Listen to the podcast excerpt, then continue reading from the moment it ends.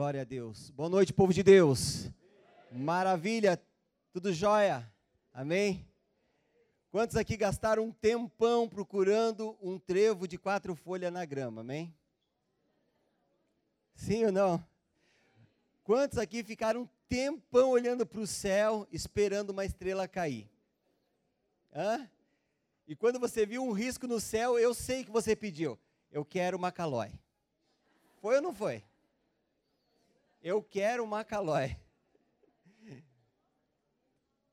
Tem tantas monarcas também, né? Amém? Você sabe que isso é, é, é algo interessante. Nós muitas vezes, quantos de nós cremos, né? Que em, em situações que se apontasse o dedo e contasse as estrelas com o dedo que nascia no dedo? Verruga. Amém? Quantos já sentaram no sofá bem tranquilão lá, de repente jogou o chinelo e o chinelo caiu virado? E chinelo virado, a mãe?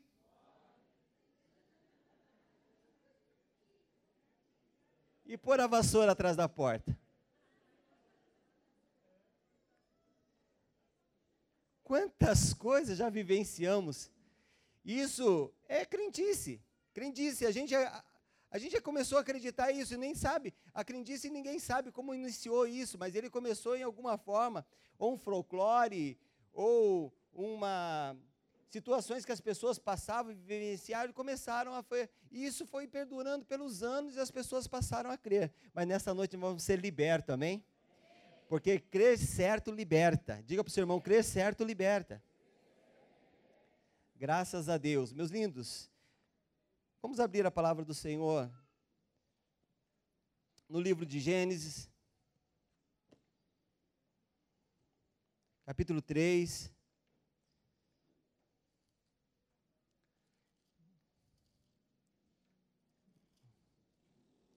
Ah, ok.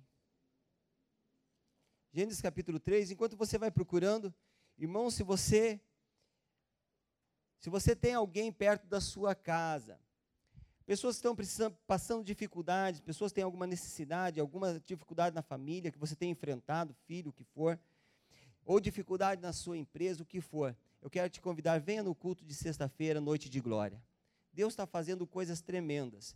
Nós não temos tempo para ouvir todos os testemunhos que nós temos ouvido na, na, na sexta-feira, mas você quer ouvir um testemunho, vem na sexta-feira. Testemunhos tremendos. Sexta-feira tivemos um testemunho que abalou nosso coração do amor do Pai para ressuscitar vidas. Amém? Irmãos, coisas tremendas que Deus está fazendo. E não foi diferente nesse culto de sexta-feira. O, o, o, pastor Adilson, guiado pelo poder do Espírito Santo, orientando as pessoas a darem passos de fé, rompendo barreiras aqui na frente, algo tremendo aconteceu naquela noite, irmãos. Foi destruída cadeias daquela noite, barreiras que impediam. E para fechar, o pastor Luiz Knapp com uma palavra poderosa na oração, que nós somos geradores do poder de Deus dentro de nós através da, geração, através da nossa oração. Irmãos, temos vivenciado algo maravilhoso. Tem alguém passando dificuldade perto da sua casa? Convide, sexta-feira, noite de glória, amém? Todos encontraram aí é, Gênesis capítulo 3, no verso de, é, 7 em diante, Graças a Deus. No verso 7 em diante diz assim: Então foram abertos os olhos de ambos e conheceram que estavam nus, e, e, e folhas de figueira e fizeram para si aventais. E ouvindo a voz do Senhor Deus que passava no jardim pela viração do dia, escondeu-se Adão e a sua mulher da presença do Senhor Deus em, entre as árvores do jardim.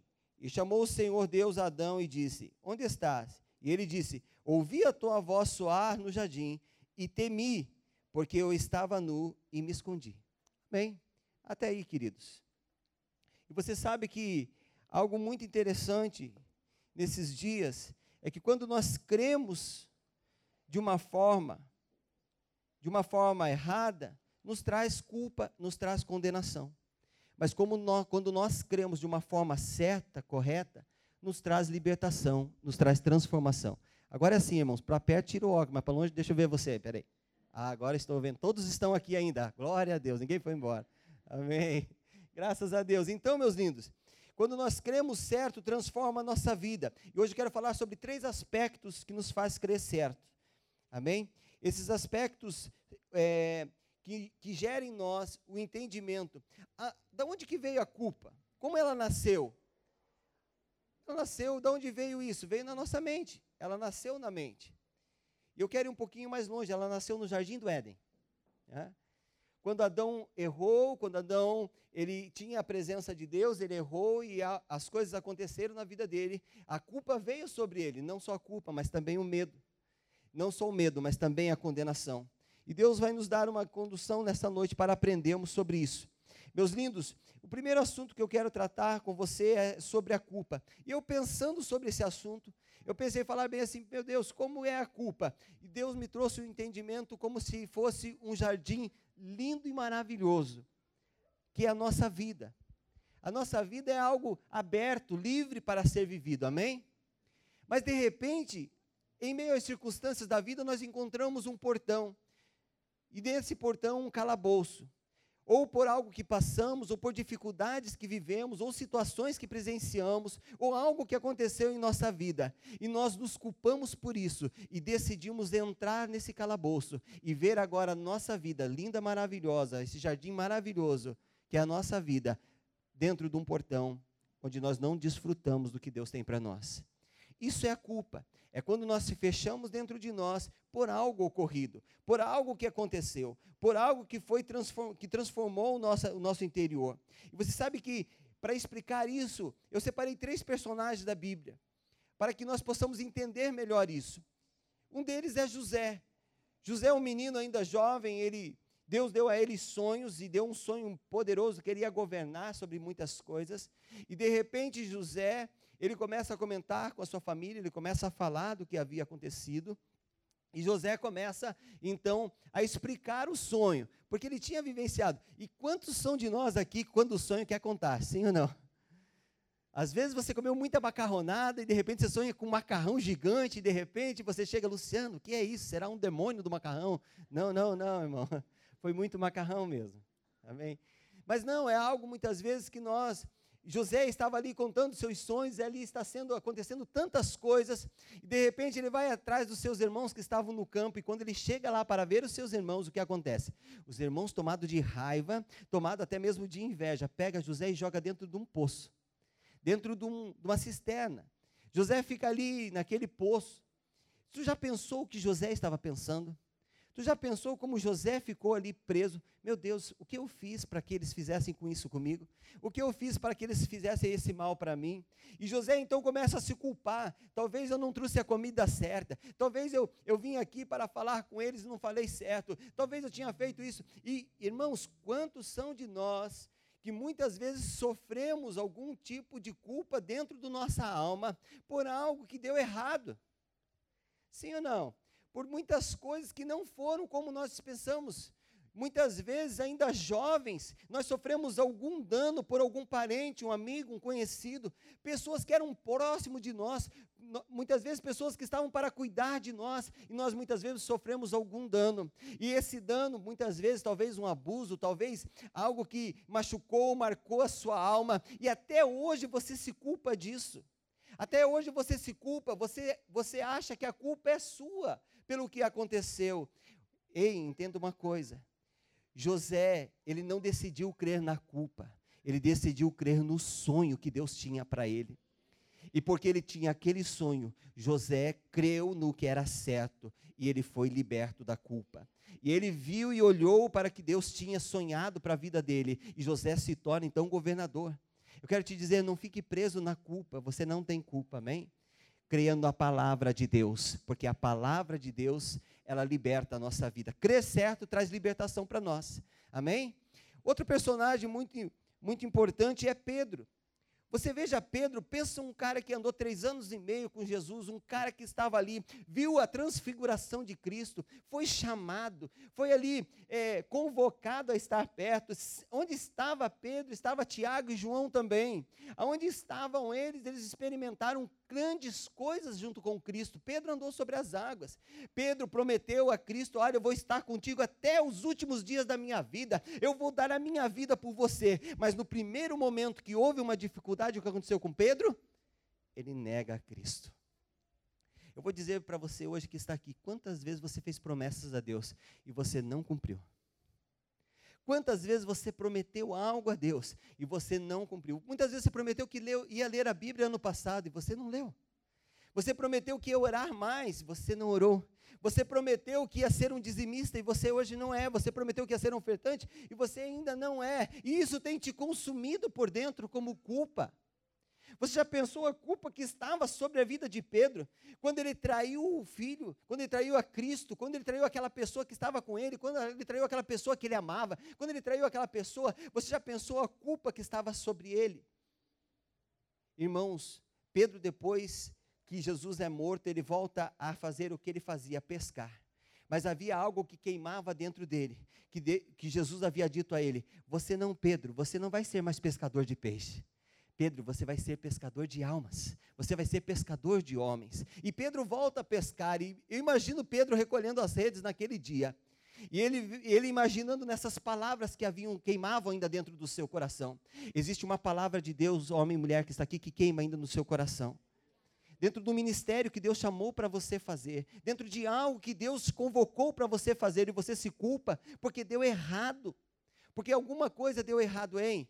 isso ainda queima no seu peito. Olha o que aconteceu com Pedro. De repente ele está ali pescando, quando ele olha na margem, quando ele olha na praia, lá está um homem com uma fogueira pronta.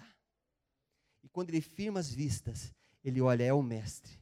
Pedro pensava naquele barco quando ele pescava, eu creio no meu espírito. Se eu tivesse mais uma chance, se eu tivesse mais uma oportunidade, eu ia fazer tudo diferente. E quantos de nós que estamos aqui dentro desta casa de oração, temos esse mesmo sentimento dentro de nós. Se eu tivesse uma oportunidade, eu faria tudo diferente. Se eu voltasse a 10 anos atrás, eu seria uma pessoa diferente. Se eu tivesse a oportunidade, eu ia fazer tudo diferente. Eu quero te dizer nesta noite, você tem essa oportunidade diante do Senhor. Amém? Esse é um ano de renovo, são novas todas as coisas na sua vida. Deus tem um novo para você. Pedro, então, ele veio a Cristo, ele prontamente, essa é a minha oportunidade, eu não vou perder de jeito nenhum. Ele se lança ao mar, vai nadando até a praia, encontra o mestre e abraça ele fortemente.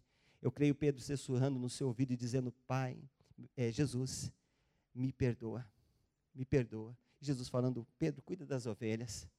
Naquele dia, Pedro não saiu mais como pescador de homens, mas como aquele que cuidaria da igreja. É isso que Deus tem para ti. Quando você vem diante do Senhor e vence, Pedro creu certo, e porque ele creu certo, ele foi liberto. Ele poderia viver uma vida é, aprisionado pela culpa, mas ele decidiu crer certo. Amém? É muitas vezes nós, perdão, nós, no nosso entendimento, nós não se achamos dignos de orar a Deus. Sabia? Muitas vezes no nosso entendimento, nós não se achamos dignos de ser filhos de Deus. Muitas vezes nosso entendimento pelo erro que cometemos, pela culpa que temos, por algo que aconteceu em nossa vida, nós não se achamos dignos nem de orar. Esses dias recebi um menino aqui à porta, e esse menino, quando cheguei era um andarilho, era um menino de rua, ele estava à porta e eu saí para atendê-lo. Nós atendemos muitas pessoas aqui na porta com alimento, com algumas coisas. Não sei se você sabia, irmãos, mas atendemos. E quando nós chegamos à porta, quando eu cheguei, olhei perto daquele menino. Quando eu olhei, ele era um menino que estudou comigo na quinta série. Ele era o meu amigo de quinta série. Aquele menino, ele era um corredor, ele era um jogador de bola, ele era uma pessoa muito boa. Mas ele foi, ele foi cometido por droga. Ele foi sucumbido pelas drogas. E ele foi levado a ser um andarilho, a um menino de rua. Hoje um rapaz, ele tem a minha idade, um jovem rapaz de 47 anos, amém? jovem, guri, amém? Ele estava ali. Irmãos, eu me controlei para segurar as lágrimas. Porque quando eu vi aquele menino, o Espírito falou no meu espírito: poderia ser você. Poderia ser eu naquela condição. Mas eu decidi crer certo. Quando você crê certo, você é liberto. Amém? Conversei com ele, dei o alimento que precisava, dei uma palavra, mas algo me chamou a atenção naquele menino. Sabe o que ele disse para mim? Deus não ouve a oração de um pecador. Deus não ouve a oração de uma pessoa que nem eu. Eu estou determinado ao fogo eterno. Ei, não é desse jeito. Não é desse jeito. Quando nós nos achamos dignos, eu quero te falar de um, de um outro personagem. Um menino em que ele morava na casa do pai. Ele tinha tudo que o pai precisava para ele. Mas um dia ele pede ao pai: Pai, me dá a sua herança, me dá parte da minha herança, eu quero ir fazer as coisas que eu decidi fazer. Aquele menino sai, ele leva tudo que ele tinha, ele chega a um determinado lugar, ele gasta, ele gasta com festas, com bebidas, com tantas coisas. Aquele menino, ele chega naquele lugar, ele, ele é o, como se diz assim, ele é aplaudido porque ainda ele tem dinheiro. Quando o dinheiro acaba, os aplausos se vão, os amigos se vão embora, as luzes se apagam, né? O show acaba. E quando ele está numa condição triste, abalada, ele começa a comer a comida dos porcos. Ele começa a vivenciar o que é mais terrível na vida de um ser humano. Ele poderia, pelo sentimento de culpa que o consumia todos os dias, eu tinha uma casa boa, eu tinha um bom emprego, eu tinha uma bo um bom lar. O sentimento de culpa que eu tinha uma família, eu tinha dinheiro, eu tinha tudo, e eu abandonei tudo, perdi tudo, joguei tudo fora, e hoje eu estou vivendo essa condição, o consumia todos os dias. Ele poderia ficar preso naquela culpa, mas ele levantou a sua cabeça e ele decidiu crer certo. Ele olhou e disse: Na casa do meu pai, o menor servo senta na mesa com ele e come. Meu pai é justo. Meu pai é, meu pai, ele tem misericórdia e ele decidiu sair daquela condição e ir à casa do seu pai, diz o texto. E ele disse assim pelo caminho: quando eu chegar à casa do meu pai, eu não quero ser filho mais. Eu só quero somente ser um servo para ele. Mas quando o pai vê o filho ao longe, toma ele nos braços e diz: Filho, você estava morto e hoje você reviveu. Filho, você é, não vai ser servo, você vai ser mais que um servo. E então ele recebe as honras de receber como filho. Nada pode mudar a condição daqueles que são nascidos em Deus. Você é filho de Deus. Amém?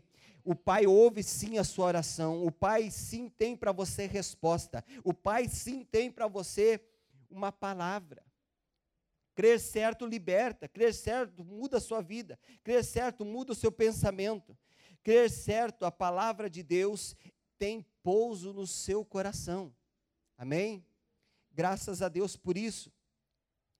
A, a consciência da culpa, nós já temos. Porque a consciência da culpa veio em Adão. Nós já temos a consciência da culpa. Quando fazemos algo errado, nós temos consciência que fazemos sim ou não? Então, a consciência da culpa nós já temos. O que nos falta é o conhecimento da palavra de Deus que nos perdoa.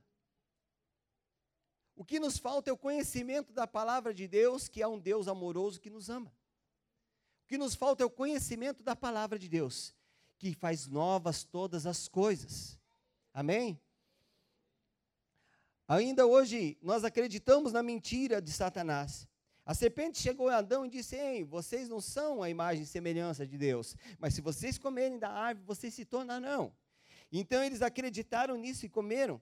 Quando, quando Adão ele foi enganado e ainda nós vivemos esse engano, porque muitas vezes cremos em tantas coisas, menos na palavra. Amém? Iniciando aqui, muitos de nós cremos em tantas coisas no passado, mas Cristo nos libertou, amém? Graças a Deus. Em que você tem, no que você tem acreditado? Na vida que Deus tem para você ou na, na prisão chamada culpa? Ou que você entrou ou que você quer entrar? Olha o que a palavra do Senhor diz no livro de Hebreus, capítulo 10. Portanto, irmãos, temos plena confiança para entrar no Santo dos Santos, pelo sangue de Jesus, porque um novo e vivo caminho que ele nos abriu por meio do véu, isto é, do seu corpo, temos, pois, um grande sacerdote sobre a casa de Deus. Sendo assim, aproximemo-nos de Deus com um coração sincero e com plena convicção de fé, tendo um coração espargido para nos purificar de toda consciência de culpa e tendo o nosso corpo lavado com água pura.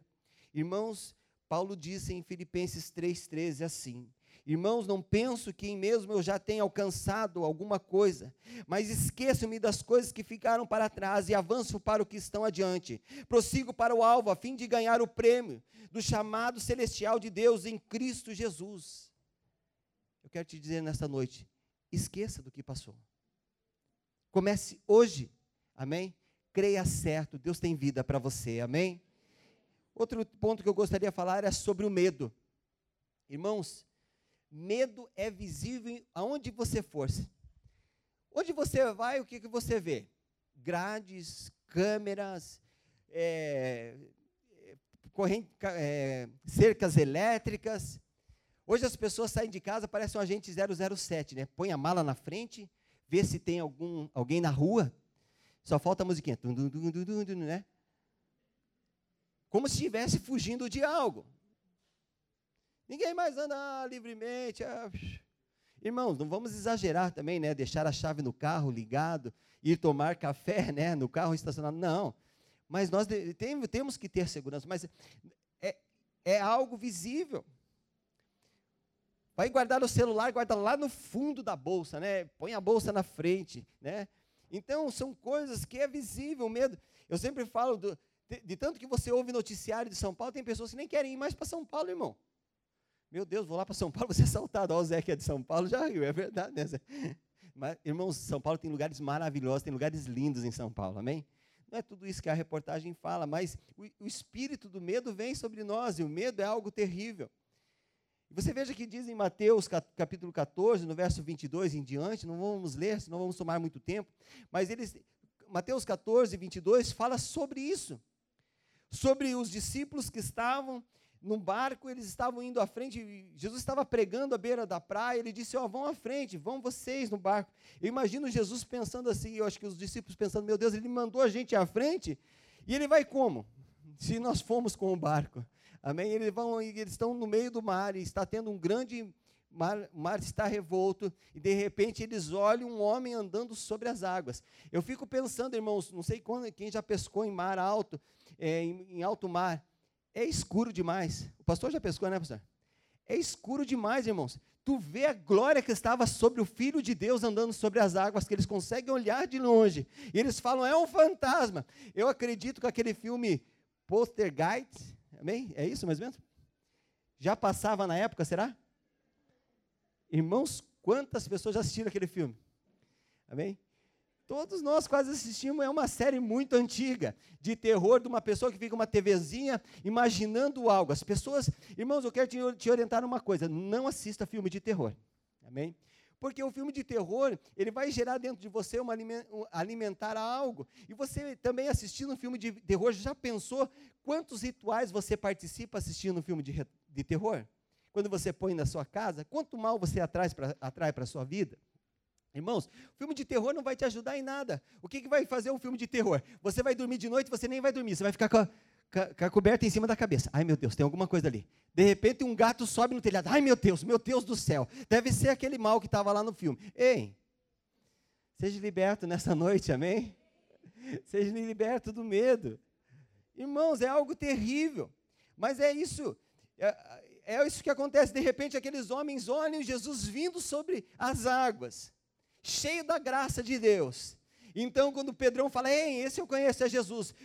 Se é tu, mestre, pede que eu vá contigo. E, Pedro sai sobre as águas andando, mas diz que ele teve medo e ele afundou, irmãos. Jesus então toma pelo braço, leva para o barco, então reestabelece a vida dele. Você sabe que isso acontece e isso é comum acontecer. O medo, não se sabe quando ele começa. Patologicamente, ele pode acontecer em qualquer, em qualquer momento da nossa vida. Em coisas que você tinha muita coragem, mas de repente você é pegado Aquilo que você fazia corriqueiramente, você acaba tendo medo. Como ir no mercado fazer compra. Tem pessoas que não conseguem sozinha. Estar num ambiente fechado, cheio de gente. Sim ou não? Então, muitas vezes, nós não entendemos. Eu quero te dizer, eu sei quando o medo começou. O medo começou em Gênesis, capítulo 3. Quando Adão desobedeceu. Diz que ele teve medo de Deus, coisas que ele fazia todo dia, que era se encontrar com Deus. De repente, o medo veio. Eu quero te dizer uma coisa: quando você se afasta de Deus, o medo vem. Quando você se afasta do que. Você começa a crer errado. E o medo vem. Quando você crer errado, você acaba sendo aprisionado pelo medo. Mas quando você crê certo, você, eu quero subir no monte aonde ele está. Amém? Você não tem medo da fumaça, você não tem medo dos trovões, você está acostumado com aquilo. Aleluia, graças a Deus. Meus lindos, tem tantos homens corajosos. Sim ou não? Homem que luta naqueles MMA e, e guerra daqui, guerra de lá, e são homens realmente corajosos, e homens que enfrentam dois e, e brigões muitas vezes, são homens, mas de repente, quando ele chega no consultório médico, a mulher puxa aquela agulha, cadê o valente? O cara fica branco, irmão. Eu estava no consultório do dentista lá, eu vi o cara falar, eu não tomo, eu, eu, o cara faz a injeção no seco, faz o dente no seco, ele aguenta a dor, irmão, fazer um canal, mas ele não quer tomar injeção. De medo da injeção. Aonde nasceu isso? Amém? E quantas mulheres valentes nós temos, hein? Guerreira, cuida dos filhos, né? Amém? Cuida da casa, né? Cuida do marido, faz tantas coisas, enfrenta o ladrão quando quer roubar o celular, né? É valente, mas quando vê uma barata, hã? E tu já pensou como ela fica presa quando ela vê um rato? Sobe na cadeira, não sai mais, irmão. Até esse bicho não for extinto da vida.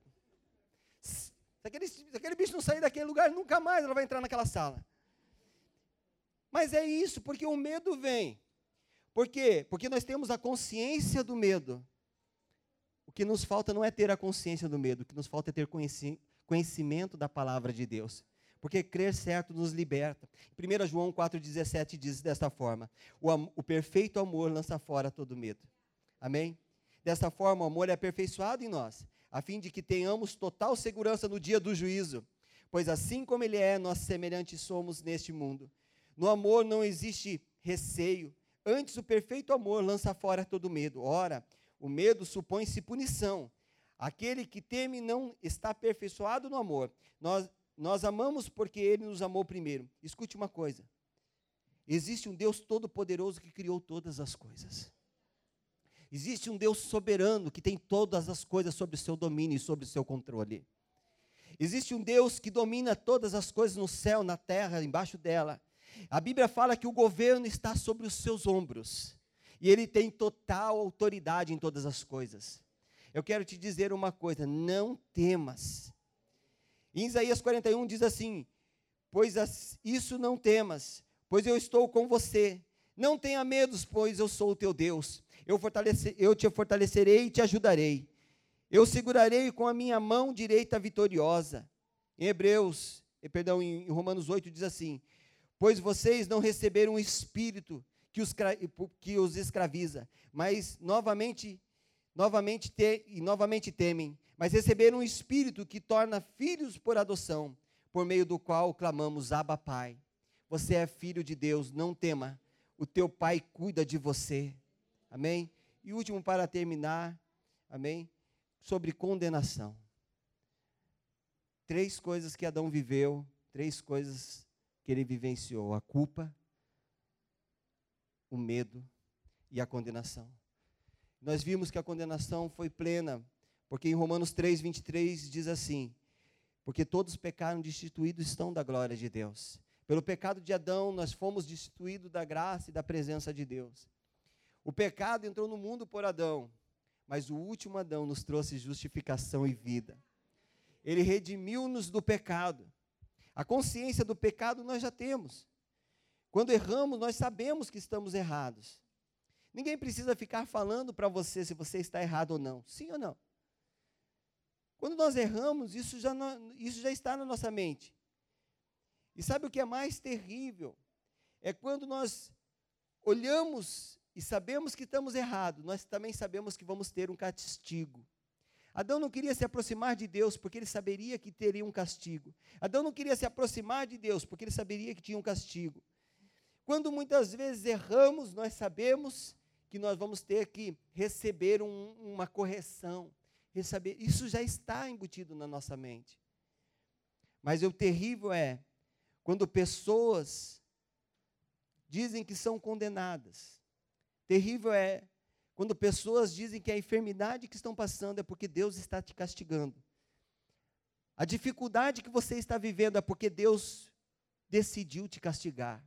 A vida que você está vivendo é porque Deus decidiu pôr a mão sobre você e te castigar. O que você tem vivenciado nesses dias é porque você se sente condenado. e você não aceita o que Deus tem para você. É inaceitável crer que um Deus que colocou toda a culpa e todo o castigo que estava sobre a minha vida, sobre o seu filho, e me deu a restituição na cruz, não se sentiu satisfeito e agora decide me castigar. Hein? Isso é uma mentira do diabo. Deus não te castiga. Deus te ama. Quantos de nós pensamos que Deus nos castiga pela culpa, pelo medo, pela condenação? Em Romanos 8,32 diz assim: Aquele que nem mesmo poupou o seu filho, antes entregou por todos nós, como não nos, nos, nos dará juntamente com ele todas as coisas? Ele não poupou o seu filho para que você vivesse, ele não poupou o seu filho para que você tivesse vida. Quando nós cremos que Deus nos castiga, nós não recebemos a, plena convicção do amor e do perdão dele sobre a, no, sobre a nossa vida. Quantas, quanto tempo você tem se castigado pelo erro que você cometeu? Quanto tempo você tem se castigado pelo, pelo, pela dificuldade que passou, pelo que você tem, pelo, pelo, que, pelo que algo aconteceu na sua vida? Ei, escute. Deus não te condena. Deus, Ele te ama. A Bíblia fala que uma mulher pega em adultério. Foi levada até, até Jesus pelos, pelos anciões daquela época. E aquela mulher pega em adultério, ela estava ali no chão. E os anciões falaram: a lei diz que deve ser morta a pedrada. Jesus não falou nada, escreveu na areia, ali no chão, subiu novamente e disse assim: Olha, quem aqui não tem pecado que atire a primeira pedra? Eles foram embora. De repente ele pega aquela mulher e diz assim: Ei, onde estão aqueles que te acusavam? Ela disse: Não sei, senhor, não tem mais ninguém aqui. Ele falou: Então eu também não te condeno. Em João ele diz assim: Eu não vim para condenar o mundo, mas eu vim para salvá-lo. Cristo não veio para te condenar. Fique em pé no seu lugar.